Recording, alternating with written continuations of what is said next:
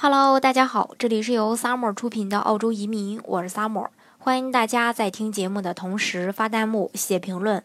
想了解更多移民资讯，请添加微信幺八五幺九六六零零五幺，或关注微信公众号“老移民 Summer”，关注国内外最专业的移民交流平台，一起交流移民路上遇到的各种疑难问题，让移民无后顾之忧。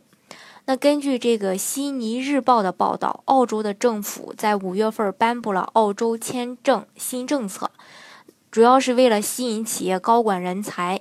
那新的签证除了放宽申请人的资金以外呢，还降低了英语能力的限制。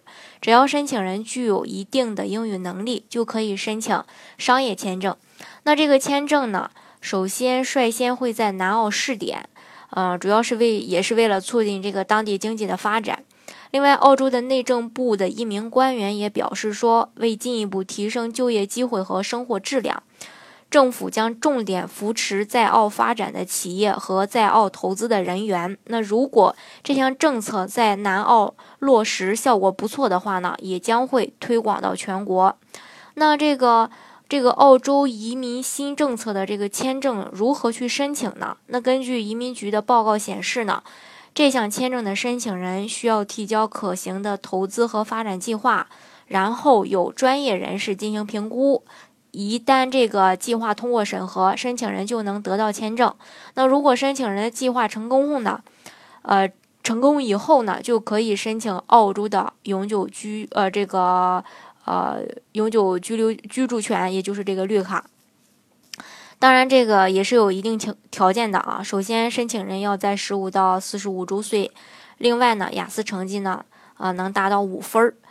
那具体这个新政什么时候实施呢？其实这个因为南澳地区现在进行大选，如果是说自由党获胜的话，这个政策呢才能够实施。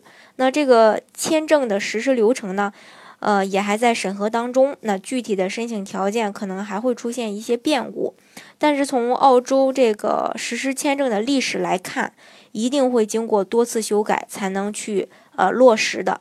那我们呢，只能呃拭目以待。如果是说有什么新消息的话呢，我也会第一时间呃跟大家分享。